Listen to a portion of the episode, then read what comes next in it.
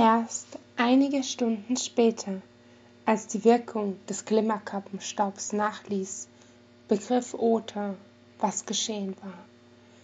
Niedergeschlagen zog sich der Silberhaarige in die Unterstädter Taverne zurück.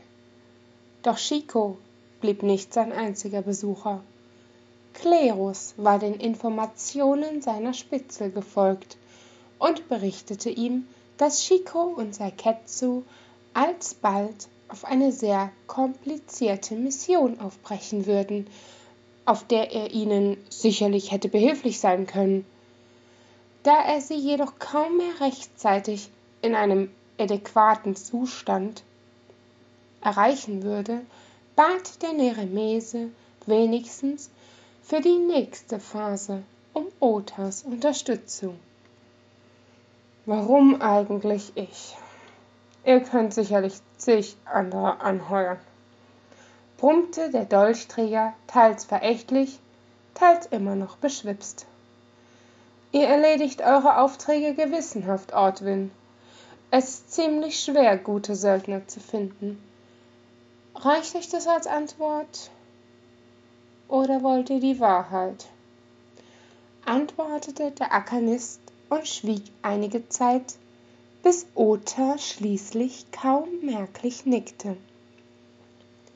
Ich hatte keineswegs vor, euch mit einem weiteren Auftrag zu betrauen. Das Schicksal der Welt in den Händen eines profitbesessenen Frauenhelden? Ihr habt nie wie jemand gewirkt, der diese ganze Geschichte ernst nehmen würde. Aber dann habt ihr uns die Prophetin gebracht, und ich habe bei dem Ritual in ihrer Aura gelesen. Ihr habt sie gerettet, lange bevor sie euch ihre Fähigkeiten offenbarte. Und sie vertraut euch. Ihr weckt in ihr eine unglaubliche Kraft. Bedenkt, was es für sie und Win bedeutet, wenn ihr also der Unternehmung fernbleibt. Das brauchte er ihm nicht zu sagen. Er hatte Chico erneut im Stich gelassen und schämte sich dafür. Eine solche Abfuhr verdiente sie nicht ob er überhaupt noch unter die Augen treten dürfte. Alles in ihm schrie. Er hatte sich gehen lassen, ihr die Schuld an seiner Verzweiflung gegeben. Dabei wollte er sich nicht eingestehen, dass sie ihm wirklich wichtig war.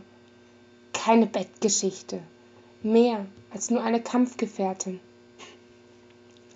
Eigentlich hätte er laut lachen können, genau vor so einer Aktion hatte ihn Saiketsu vor dem Aufbruch zur Halbmondinsel gewarnt. In Ordnung. Ich arbeite für euch, Mr. Heilbringer. Ich glaube allerdings kaum, dass Chico mich noch in ihrer Nähe haben möchte, erklärte Ota, als er sich vom Barhocker erhob.